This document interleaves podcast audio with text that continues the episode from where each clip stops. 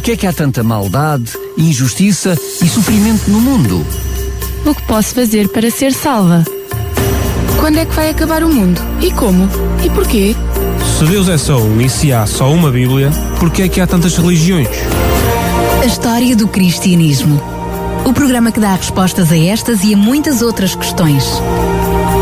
A História do Cristianismo, um programa nas tardes da RCS de Daniel Galaio, com a participação do teólogo Paulo Lima. E cá estamos nós para mais um Histórias do Cristianismo. Um, para isso, para este programa, conto com a preciosa uh, colaboração do Tiago Paulo Lima. Oh, Paulo, mais uma vez, muito obrigado por estar aqui. Boa noite, sempre às ordens. É verdade que não é só o programa, também é uma amizade que nos une, mas verdade. para além da amizade que nos une, para, para além do programa, é uh, uma alegria enorme estarmos a partilhar este conteúdo, estas mensagens. Sem dúvida. Porque até nós vamos aprendendo, vamos uh, sublinhando na nossa mente estes assuntos tão importantes. Estamos a falar de, deste assunto que fala da história da Igreja, a história dos cristãos ao longo dos séculos. Estamos a usar como base o livro O Grande Conflito, que relembro mais uma vez, estamos a oferecer. Basta ir ao site da RCS e pedir e receberá gratuitamente em sua casa. E hoje vamos hum, falar de mais um dos pioneiros da reforma da hum, Igreja Cristã. Lembro que nós começámos com os valdenses, considerados o povo da pré-reforma, depois passámos com uh, Usse, um, Wycliffe. Wycliffe, depois Usse, Jerónimo, e começámos no programa passado, precisamente no capítulo 8 um, do livro O Grande Conflito, com o Lutero e a separação de Lutero com de a Igreja de Roma. É verdade que também no programa passado nós já introduzimos um pouquinho naquilo que foi esta, esta, esta relação de Lutero com a Igreja de Roma. Ele era protestante porque ele tentou, um, protestou com, com a Igreja, mas é verdade que antes disso, é verdade que antes disso ele foi considerado reformador porque ele estava a tentar, ainda de dentro da estrutura, mudar a estrutura para aquilo que ele achava que era Exatamente. correto. É numa situação mais, mais avançada, uh, em que acabam por se extremar posições e ele acaba por ser uh, mais um protestante do que propriamente um reformador. Mas é aí que entra Uh, uma relação estreita e aparece o título do capítulo que vamos analisar no programa de hoje, capítulo 8, Lutero perante a dieta. Afinal, o que é que é isto da dieta? Ele estava gordinho? Não, precisava... a, dieta, a dieta era o nome que se dava a uma espécie de parlamento que reunia todos os altos responsáveis, os príncipes, os eleitores, os, os arcebispos, os bispos, todos os altos responsáveis do Sacro Império Romano Germânico. Uma espécie de conselho. Era um grande conselho, era uma espécie de grande parlamento de todos os responsáveis que se reuniam de tempos a tempos quando havia motivo importante para isso. E foi perante a, a dieta que se reuniu na cidade de Worms, na Alemanha, que, que, eh, que Lutero vem, vem comparecer. E, e hoje vamos abordar precisamente esta história importante para nós hoje, porque mostra a grande luta que foi necessário desenvolver para se alcançar a liberdade de consciência que hoje temos. Este é um passo nessa grande luta. Lutero perante a dieta, vamos abordar este tema só, hoje. Só te vou pedir, por favor, que possamos recapitular um pouquinho aquilo que foi, eh, Sim, quase Lutero, num parágrafo apenas, aquilo que foi o, o, o Lutero, passado Lutero até aqui. Lutero começou a protestar contra as indulgências, afixou as 95 teses na igreja de Wittenberg, um protesto contra a venda de indulgências. Um passo ao outro, ele foi, foi se afastando cada vez vez mais de Roma, protestando contra as, contra as, uh, uh, as manifestações erradas no seio da Igreja de Roma, uh, na Alemanha até que foi, recebeu a bula do Papa que os excomungava da Igreja Católica. E ele, em resposta a essa bula, fez, fez uma fogueira e queimou a bula do Papa e declarou que, está, que ele próprio se afastava da Igreja que era liderada por, por aquilo que ele chamava então o Anticristo. Uh, essa questão da bula fica para trás e ele vai ser com, uh, chamado à dieta de Worms para dar conta das suas crenças, das suas, da defesa da verdade que ele faz e também para que o Império tome uma posição em relação à, à defesa doutrinal que ele apresentava, que ele propunha. Como e é isso que vamos estudar hoje. É isso mesmo. Precisamente para se deslocar a essa dieta e tendo exemplo do que já se passava com outros reformadores no passado, também Lutero tenta obter e acaba por conseguir um salvo conduto. Sim, já vamos, já vamos aí. Muito Mas bem. era importante dizer primeiro que tinha ascendido ao trono um novo imperador, Carlos V, que ascendera ao trono do Sacro Império Romano Germânico, e os emissários de Roma apressaram-se a congratulá-lo e a persuadi-o a empregar o seu poder contra a reforma. Por outro lado, Frederico III, o eleitor da Saxónia, já falámos nele no, no, no programa, programa passado, a quem Carlos V, em grande parte, devia a coroa, pediu ao imperador que este não tomasse qualquer medida contra Lutero até que Lutero fosse ouvido. E ele pediu que fosse concedido, como tu disseste, a Lutero um salvo-conduto, de modo que Lutero pudesse comparecer perante um tribunal de juízes sábios, piedosos e imparciais. O que é isto do salvo-conduto? Era um documento que o imperador passava, uh, com o nome do detentor desse salvo-conduto, que dava liberdade para a pessoa se deslocar do, da sua local de origem até ao local da reunião e voltar do local da reunião uh, de volta ao, ao local de origem em paz, sem que ninguém o pudesse prender ou lhe pudesse fazer qualquer mal. Isto era importante, dada a situação difícil em que Lutero se encontrava. Era supostamente uma salvaguarda. Era um salvo-conduto, portanto, é como Por o próprio nome diz. Sim. Ora, após a subida ao trono de Carlos V, reuniu-se em Worms a Dieta, ou seja, a Assembleia dos Príncipes do Império, como eu expliquei ainda há bocado, e de todas as partes do Império Sacro, do Sacro Império Romano Germânico começaram a chegar à cidade dignitários da Igreja e do Estado. Carlos V tinha dado anteriormente ordem ao eleitor Frederico. Este eleitor Frederico era o chefe do Estado onde Lutero residia e do qual Lutero era nacional. Portanto, eh, Carlos V, o imperador, tinha dado ordens ao eleitor Frederico III para trazer consigo Lutero para a dieta, garantindo a segurança de Lutero e uma discussão livre das suas posições. Por outro lado, Lutero também estava ansioso para comparecer perante o, o imperador e poder de viva voz expor as suas razões, porque as razões que o tinham levado a afastar-se da Igreja de Roma. Ora bem, quando se espalhou a notícia em Worms que Lutero iria comparecer perante a dieta a pedido do imperador, criou-se uma excitação generalizada. Houve um grande tumulto e Leander, que era o legado do Papa a quem fora confiado o caso de Lutero, ficou alarmado e ficou mesmo enraivecido. Porquê? Porque inquirir um caso em que o Papa já havia pronunciado sentença de condenação pela sua bula seria desprezar a autoridade do Sumo Pontífice. E assim, este Aleander, este representante do Papa, protestou veementemente junto do Imperador para que Lutero não fizesse a sua aparição em Worms, perante a dieta. E o Imperador, que era um jovem ainda, cedeu à pressão do legado do Papa e escreveu a Frederico, que era eleitor da Saxónia, para que Lutero, se Lutero não se retratasse, deveria permanecer em Wittenberg. Ou seja, só deveria vir à, à, à, à dieta de Worms caso estivesse disposto a retratar-se, a, a, renegar as suas opiniões caso anteriormente defendidas. ia colocar a, a, vida em risco. Sim, caso contrário, devia ficar em Wittenberg, não deveria comparecer perante a dieta. Alejandro, o, o representante do Papa, procurou em seguida obter a condenação de Lutero, acusando o reformador de sedição, de rebelião, de impiedade e de blasfémia. Portanto, aos seus olhos, Lutero era culpado de tudo isto. E ele também apresentou ao imperador a necessidade de se executar os éditos papais contra Lutero, ou seja, uh, levar a efeito a excomunhão que tinha sido passada sobre Lutero, o que implicava também a perda de direitos de cidadania e, em última análise, a perda da própria vida. Sim, lembramos que nos éditos uh, passados normalmente para esses chamados hereges, Sim. era até uh, dado a terceiros e benesses a quem fizesse mal. Uh, quem, quem os matasse ou quem, quem pusesse fim à vida, é verdade. Ora bem, Carlos V, o imperador, ordenou então ao legado papal que este apresentasse o seu caso perante a dieta, perante a Assembleia dos Príncipes do Império. E os apoiantes de Lutero temiam os efeitos do discurso do legado papal porque é era um homem influente, com poder, com capacidade de expressão muito boa, e eles não sabiam o que é que eu iria dizer contra, contra Lutero. A verdade é que, terminando o seu discurso inflamatório, Lutero afirmou o seguinte, Leandro, perdão, afirmou o seguinte, nos erros de Lutero há o suficiente para queimar 100 mil heréticos. Portanto, era isto que ele considerava era ser o, o fim de Lutero. Era bom, já viste, Lutero é, valia 100 mil heréticos. Valia 100 mil heréticos. Este discurso do legado causou uma profunda impressão na dieta. Todos os príncipes, todos os nobres do Império estavam a ouvir e ficaram impressionados. E não foi feita qualquer tentativa para defender Lutero naquela ocasião. Roma tinha tido aqui a oportunidade mais favorável para defender a sua causa. Só que a sua vitória aparente foi, na verdade, o sinal da sua derrota. Porquê? Porque a partir de agora, o contraste entre a verdade e o erro seria percebido mais claramente à medida que eles combatessem abertamente na cena do Império e essa cena era a dieta de Worms. Na dieta muitos percebiam e deploravam também a depravação existente na igreja.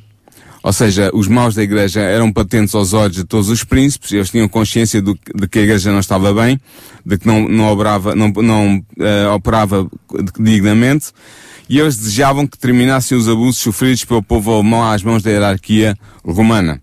E com uma firmeza nobre, um duque, o duque Jorge da Saxónia, levantou-se no meio da, da, da Assembleia, uh, e apontou com exatidão os erros e as abominações do papado, bem como os seus terríveis resultados. E é interessante ver que ele fez isto, ele, ele fez um discurso que há, os especialistas dizem que nem o próprio Lutero teria apresentado uma denúncia dos abusos papais tão forte e tão firme como esta que foi apresentada pelo Duque Jorge da Saxónia. Claro, porque uh, o Duque não era o pescoço dele que estava em jogo. Não, é verdade. Sendo que acabou por pôr o dele também em jogo. E é interessante ver que este Duque de Jorge era um inimigo da reforma. Portanto, ele era um inimigo de Lutero, o que deu ainda mais peso e mais importância às palavras que ele proferiu, uh, exigindo a reforma da Igreja de Roma. A verdade é que foi nomeado um comitê para preparar um documento sobre as opressões papais que pesavam sobre o povo alemão. E este documento foi apresentado ao imperador. E agora a dieta, ou seja, a, a nobre assembleia dos, dos, dos, dos estadistas, digamos assim, da, do Império, pediram que Lutero comparecesse diante dela. Portanto, que Lutero viesse até, ao Lutero, até à, à, à dieta em Worms. E apesar dos protestos de Leandro, ou seja, do, do legado papal, o imperador consentiu e Lutero foi convocado para comparecer perante a dieta. Foi atribuído um salvo-conduto pelo imperador, a pedido do Frederico III, o eleitor da Saxónia, para que nada de mal lhe pudesse acontecer.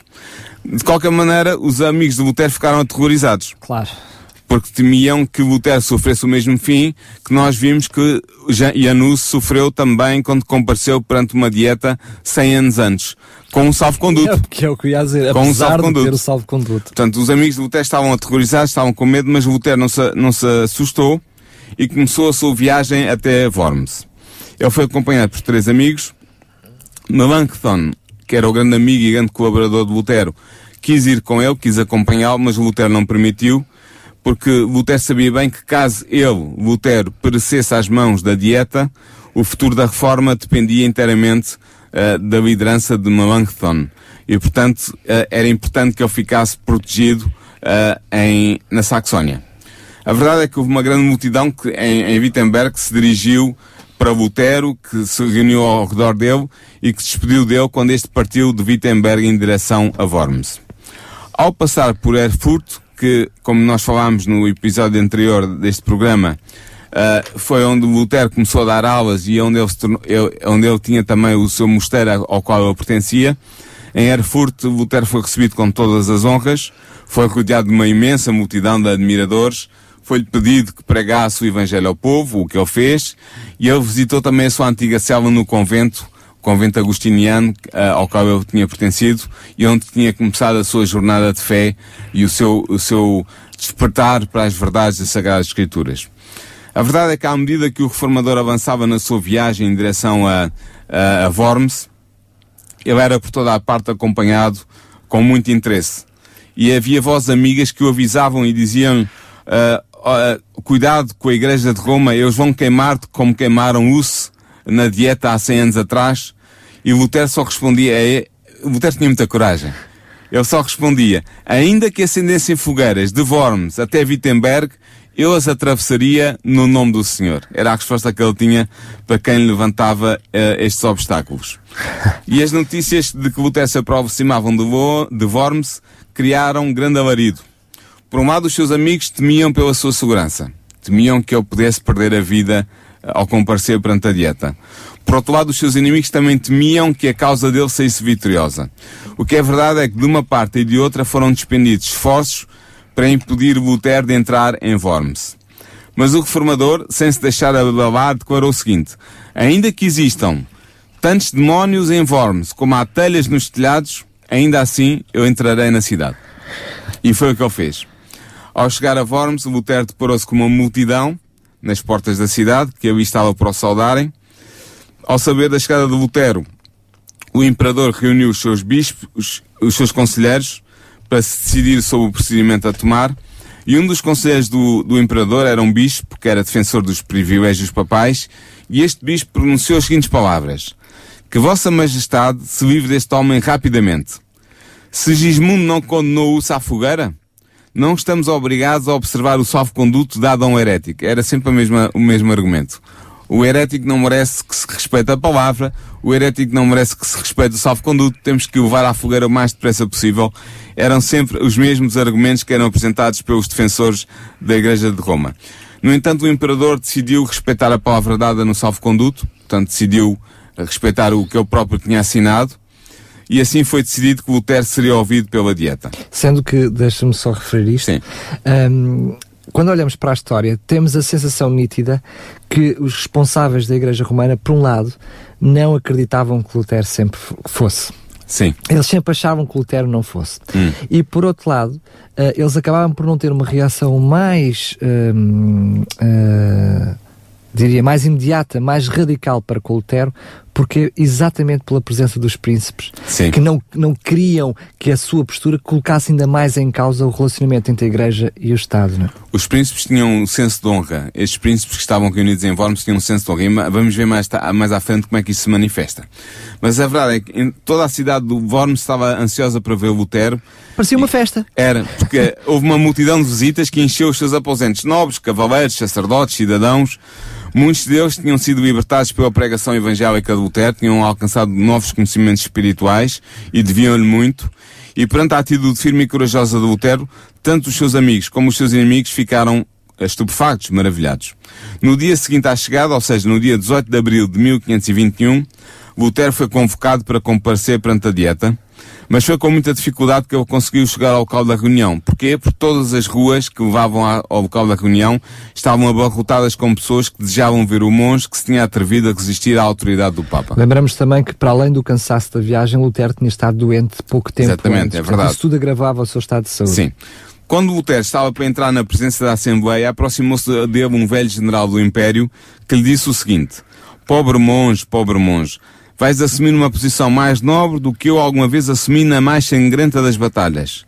Mas se a tua causa é justa e estás seguro disso, avança em nome de Deus e nada temas. Deus não te abandonará. E isto foram palavras uh, acertadas porque deram força e coragem a Lutero. Até que finalmente Lutero conseguiu chegar à Assembleia uh, e tomou o seu lugar perante a Assembleia da Dieta.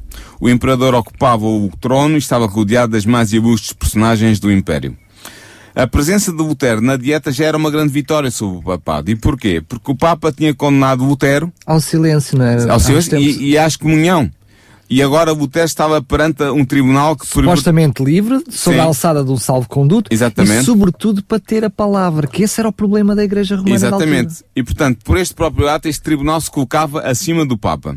O Papa também tinha avançado sobre Lutero o interdito, separando de toda a sociedade humana.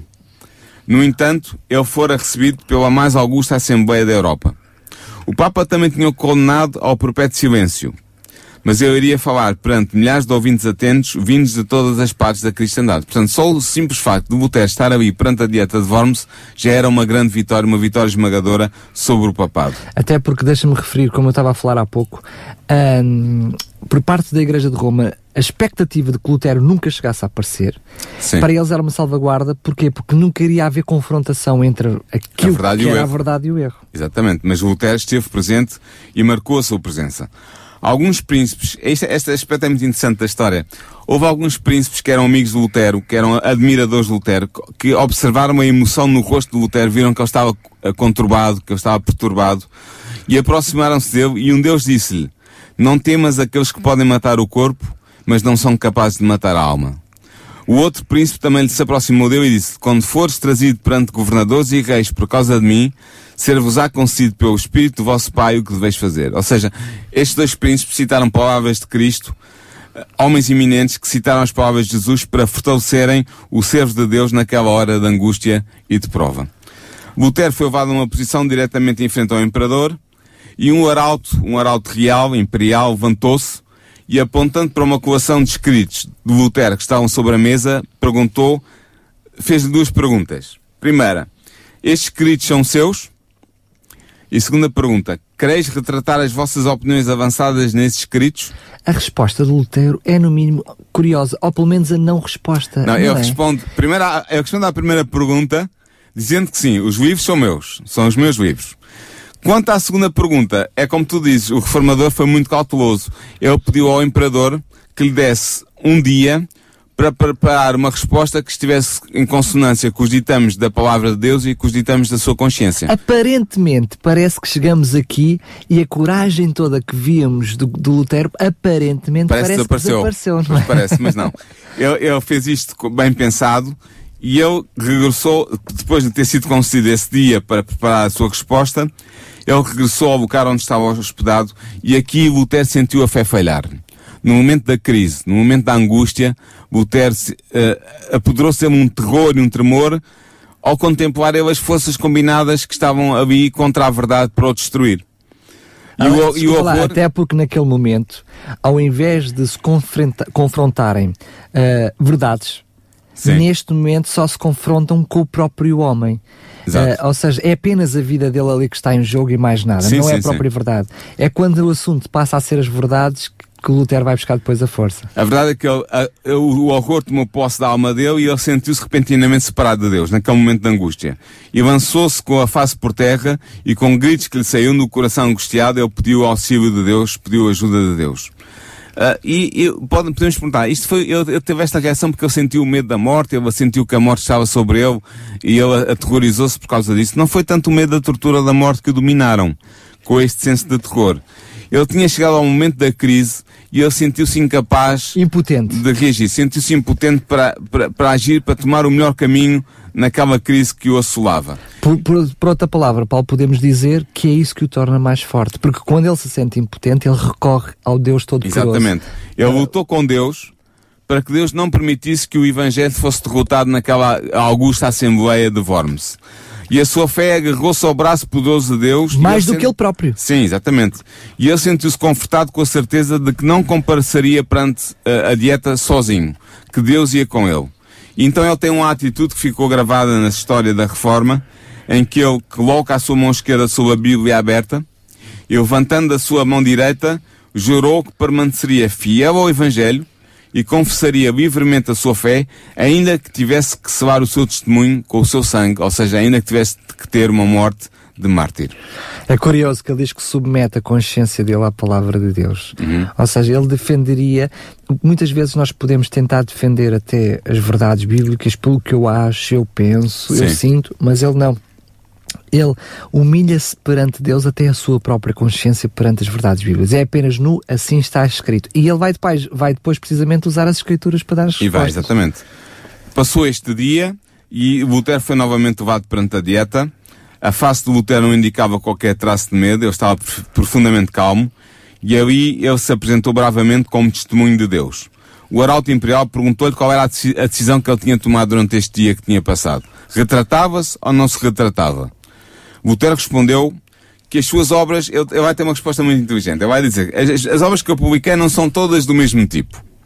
Em algumas obras eu tratei da fé, das boas obras, pelo que mesmo os meus inimigos as declaram úteis para o crente. Retratar tais obras era condenar a verdade como se fosse uma mentira, e o que não era, não era o caso.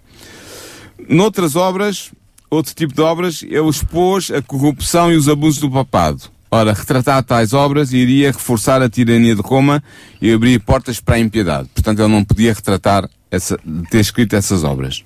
Num terceiro tipo de escritos, ele tinha atacado certos indivíduos que defendiam teses erróneas e ímpias. Ora, retratar estes escritos iria tornar mais ousados os inimigos da verdade que aproveitariam para esmagar o povo de Deus com maior crueldade. Portanto, ele também não podia retratar-se destas obras. Depois, Lutero, tendo dito isto, ele apelou para que fosse demonstrado os seus erros pela palavra de Deus, afirmando que se retrataria caso as opiniões que ele defendia fossem demonstradas erróneas pelas Sagradas Escrituras. Paulo, não te recordas de uma posição exatamente igual no passado? Sim, o se tinha a mesma teve exatamente a mesma posição perante o mesmo concílio 100, Exatamente. anos antes. 100 anos antes, exatamente. Até agora Lutero tinha falado em alemão, que era a língua do Império. Depois de ele terminar este discurso, foi-lhe pedido que repetisse o mesmo discurso em latim, o que ele fez. Quando ele chegou ao fim do discurso em latim, o arauto da dieta disse-lhe em tom zangado. Não respondeu à questão que lhe foi colocada. Deve dar uma resposta clara e precisa. Retrata-se ou não se retrata? E aqui Lutero tem uma resposta extraordinária que fica nos anais da, da oratória sacra e profana, ele diz assim, Dado que Vossa Majestade requer de mim uma resposta clara, simples e precisa, eu irei responder assim. E a resposta é a seguinte. Eu não posso submeter a minha fé ao Papa ou aos concílios, porque é claro como a luz do dia que eles já erraram e contradizem-se mutuamente. Portanto, a menos que eu seja convencido pelo testemunho das Escrituras ou pelo mais claro raciocínio, eu não posso retratar-me e não me retratarei, pois não é seguro para um cristão falar contra a sua consciência. Eis a minha posição. Nada mais posso fazer. Que Deus me ajude. Amém. Ele diz que uh, é curioso quando ele diz que fazer alguma coisa contra a minha consciência não é seguro nem saudável. Exatamente. não é. Não é. Portanto, toda a Assembleia, depois desta resposta de Lutero, toda a Assembleia ficou por mente atónita, de espanto, porque a coragem e a firmeza demonstrada pelo Lutero, bem como o poder e a clareza do seu raciocínio, surpreenderam todos os presentes. Todos ficaram espantados. Até o imperador ficou tão uh, admirado com a resposta de Lutero que exclamou para uma pessoa que estava ao lado dele: Este monge fala com um coração intrépido e com uma coragem inabalável. E muitos dos príncipes alemães que estavam ali olharam com orgulho e alegria para este digno representante da sua nação, da nação alemã. Mas o porta-voz da dieta não podia ficar calado e disse-lhe: Se não se retrata, o imperador e os estados do império irão deliberar sobre que ações adotar para o corrigir na sua heresia. E Lutero respondeu calmamente: Que Deus me ajude, pois nada posso retratar. E foi então dito a Lutero que se retirasse da dieta enquanto os príncipes deliberavam. Deixa-me só dizer isso, acho que é fantástico, porque um, a determinada altura Lutero cita, cita as Escrituras, ele vai citar Mateus 10, 33, em, em que diz: Qualquer que me negar diante dos homens, eu negarei também diante do meu Pai que está nos céus. Exatamente, eu tinha isso muito presente, sim. Exatamente, e diz que eh, quando ele cita este versículo, precisamente porque ele não podia negar a palavra de Deus porque era negar o Pai, diz que aqueles que estavam ao lado uh, se impressionaram com a paz dele, a calma dele, que retrata um bocadinho, ou contrasta um pouquinho com, com a angústia que ele teve, com aquela Antes, raiva que ele sim, teve no exatamente. passado. Claramente Deus estava presente com Lutero naquele Sem momento, dúvida que, que deixou aquela paz, aquela tranquilidade, sim, sim, que chegou a impressionar até aqueles que Ele impressionou todos os que o ouviram com a sua coragem, com a tranquilidade com que ele respondeu às perguntas que lhe foram postas. Uh, como ele disse que não se retratava, foi dito que ele devia retirar-se da dieta enquanto os príncipes deliberavam e foi decidido dar a Lutero mais uma oportunidade de se retratar. Ele foi trazido novamente perante a Assembleia e foi-lhe pedido novamente que se retratasse, ao que Lutero respondeu, nada mais tenho a dizer, senão aquilo que já respondi. Portanto, ele foi absolutamente firme. O eleitor Frederico III, que era o, o chefe dos Estados onde Lutero era cidadão, onde, era, onde ele era súbdito, o, o eleitor Frederico tinha sentido alguma ansiedade ao saber que Lutero compareceria perante a dieta e ouvira com profunda emoção o discurso de Lutero. Testemunhara com orgulho a coragem, a firmeza e o autodomínio do reformador e decidira que iria defendê-lo com todo o seu poder. Por outro lado, Alejandro, o legado papal, envidou todos os esforços para derrotar Lutero. Ele fez notar ao jovem imperador a loucura e o perigo de sacrificar, por causa de um monge insignificante, a amizade e o apoio da poderosa sede de Roma. Estás a ver o tipo de argumentos que este Alejandro utilizava.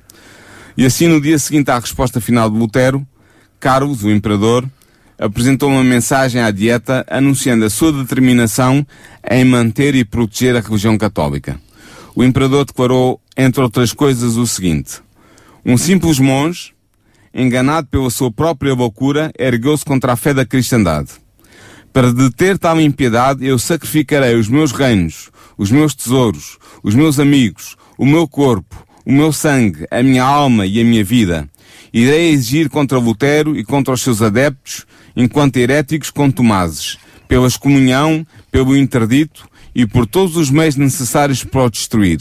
Apelo a todos os membros dos Estados do Império para que se comportem como cristãos fiéis. Portanto, aqui o imperador Carlos V declarava a guerra, guerra aberta à reforma e ao reformador Lutero. Eles estavam muito claros. Aí, uh, se até ali eles achavam que Lutero era mais um herege como outros no passado e que Sim. o fim seria igual, eles temiam claramente que se Lutero não se retratasse, isso seria um problema para a Igreja de Roma durante muito tempo. E para o Império também, porque o Império contava com o apoio do Papa e da Igreja de Roma.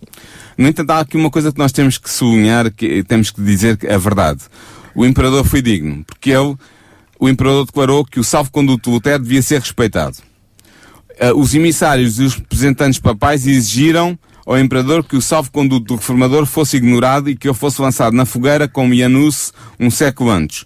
Mas os príncipes do império, embora muitos deles fossem inimigos de Lutero e fossem fiéis ao Papa, protestaram contra tal ato, contra tal infâmia, pois seria uma nódoa na honra da nação alemã.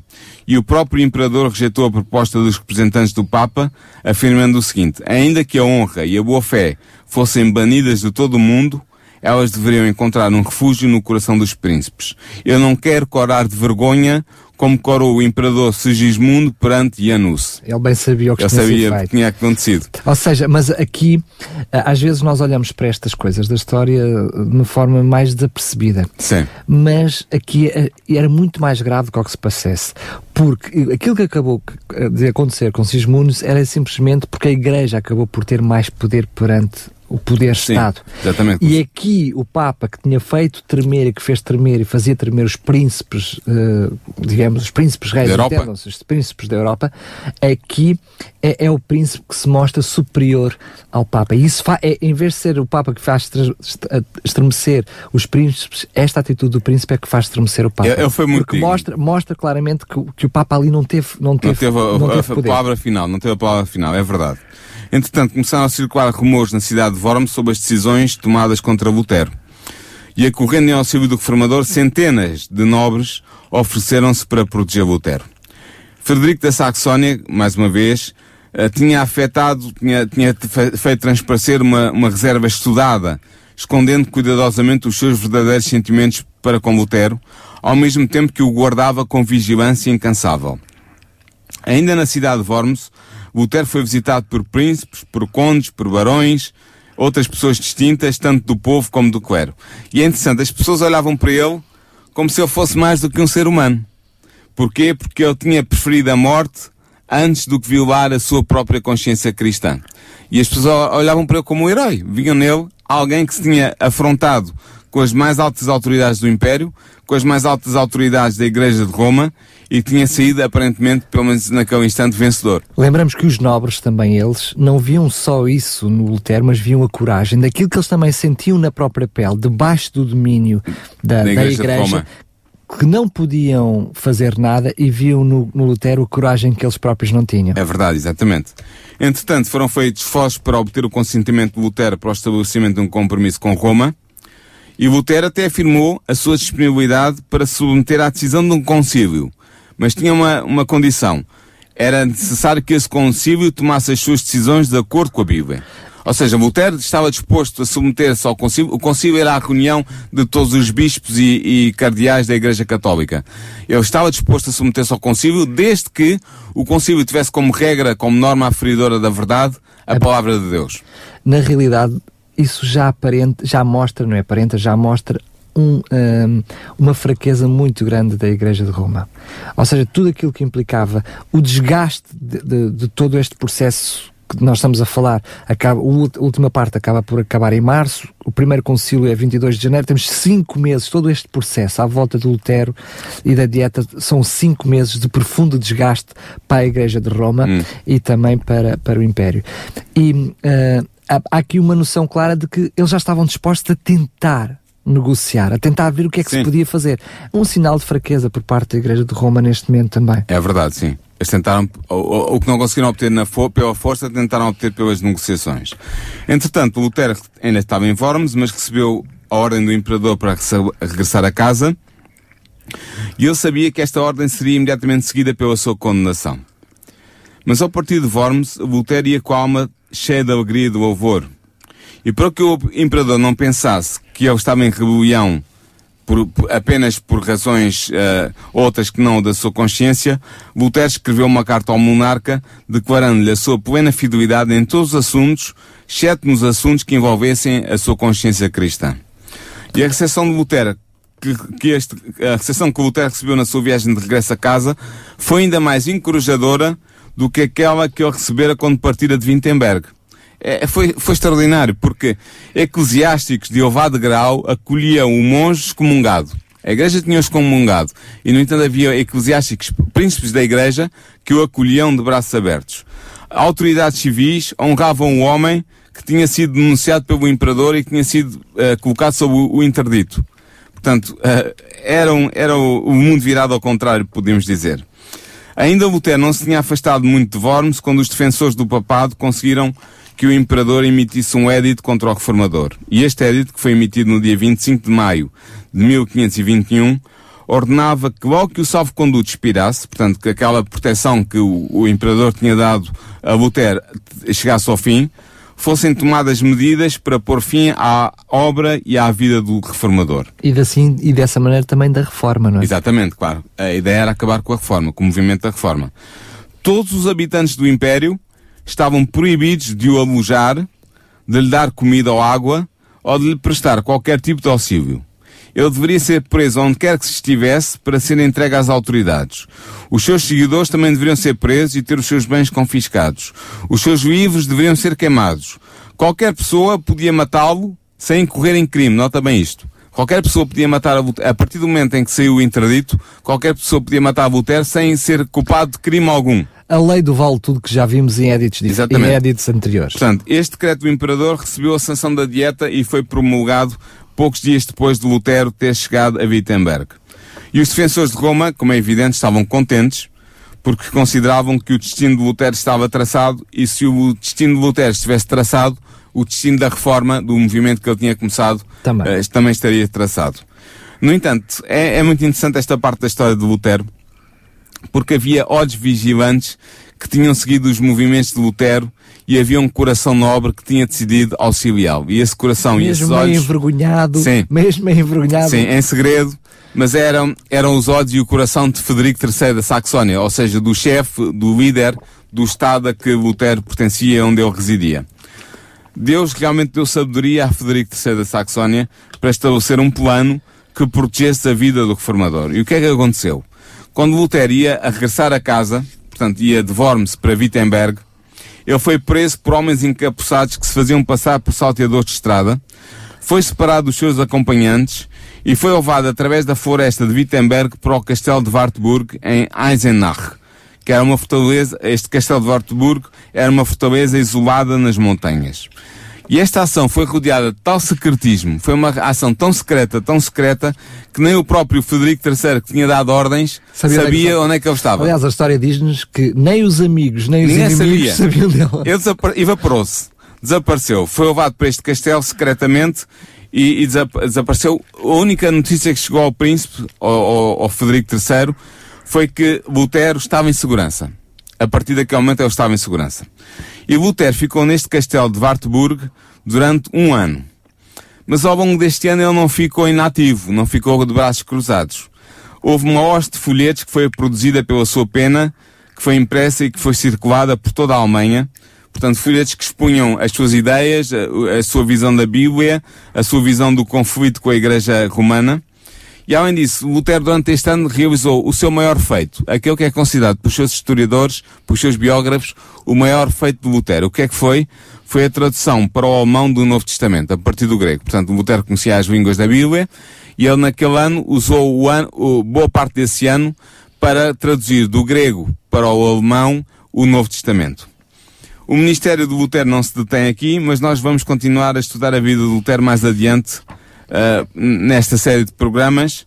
Para a semana, vamos ver como a reforma se espalhou também pela Suíça, graças aos trabalhos de um outro reformador, um reformador suíço, que se tornou menos conhecido que Lutero, mas que merece também o destaque pela obra que executou e que fez. Uh, e esse reformador é Ulrich Zwingli, ou, ou em português, Zwinglio.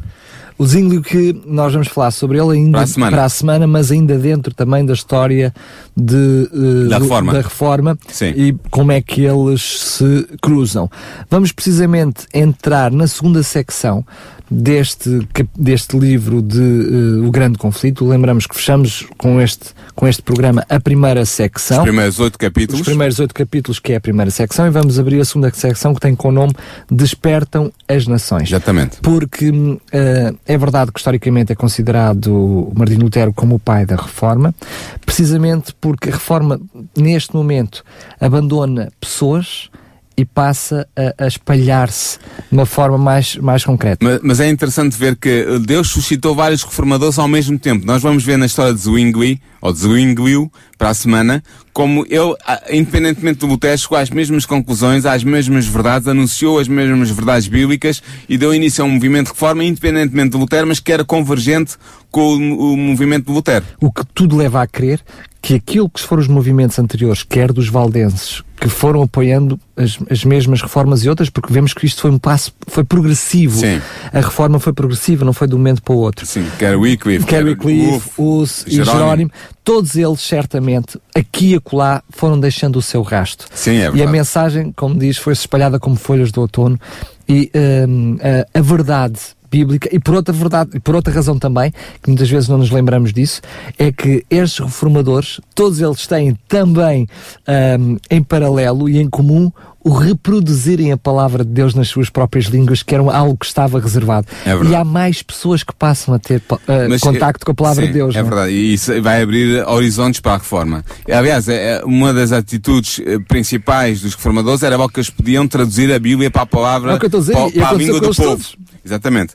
Mas é, uma, eu queria sublinhar para terminar o programa de hoje uh, o facto de Deus ter suscitado reformadores em vários países ao mesmo tempo, sem terem conhecimento uns dos outros e proclamando a mesma verdade. Isso é extraordinário e mostra bem como o movimento da reforma a nível europeu, saindo da Alemanha, não só na Alemanha, não só na Suíça, depois na Holanda vamos ver também, mais à frente, Já na visto na Escandinávia. Inglaterra. Na Inglaterra já vimos uh, e vai voltar também a desenvolver-se na Inglaterra. Portanto, todos estes movimentos uh, simultâneos mostram que o Espírito de Deus estava a agir e a, a guiar os reformadores onde eles surgiam para os conduzirem para as, verdade, para as duas grandes verdades basilares da reforma. Primeira verdade, a palavra de Deus é o guia da fé e da prática do cristão. E só? E só. E a segunda verdade, a salvação unicamente pelos méritos de Cristo. Muito bem, o programa não fica por aqui, muito pelo contrário, apenas lhe quero dizer que não só este programa, mas todos os outros programas estão disponíveis em podcast, portanto pode fazer o download, pode ouvir em radiorcs.pt, ir à zona onde diz podcast e depois uh, no programa História do Cristianismo, todos estes programas, pode seguir desde o primeiro, Pode também receber em sua casa gratuitamente o livro O Grande Conflito, que nós estamos a seguir como base para estes programas. E gratuitamente pode fazer encomenda online no site da RCS, em radiorcs.pt, tem um banner para pedir o grande conflito, ele chegará gratuitamente à sua casa. Pode ouvir os programas, eles passarão em outros horários aqui na rádio em reposição, mas são sempre disponíveis em radiorcs.pt. Paulo, obrigado mais uma vez pela tua participação. Foi um prazer. Vamos marcar encontro já para o próximo programa com estas novidades todas que demos aqui e não, não é um até logo, é um até já. Exatamente. Porquê é que há tanta maldade, injustiça e sofrimento no mundo? O que posso fazer para ser salva? Quando é que vai acabar o mundo? E como? E porquê? Se Deus é só um e se há só uma Bíblia, porquê é que há tantas religiões? A história do cristianismo. O programa que dá respostas a estas e a muitas outras questões. A história do cristianismo. Um programa nas tardes da RCS de Daniel Galaio, com a participação do teólogo Paulo Lima.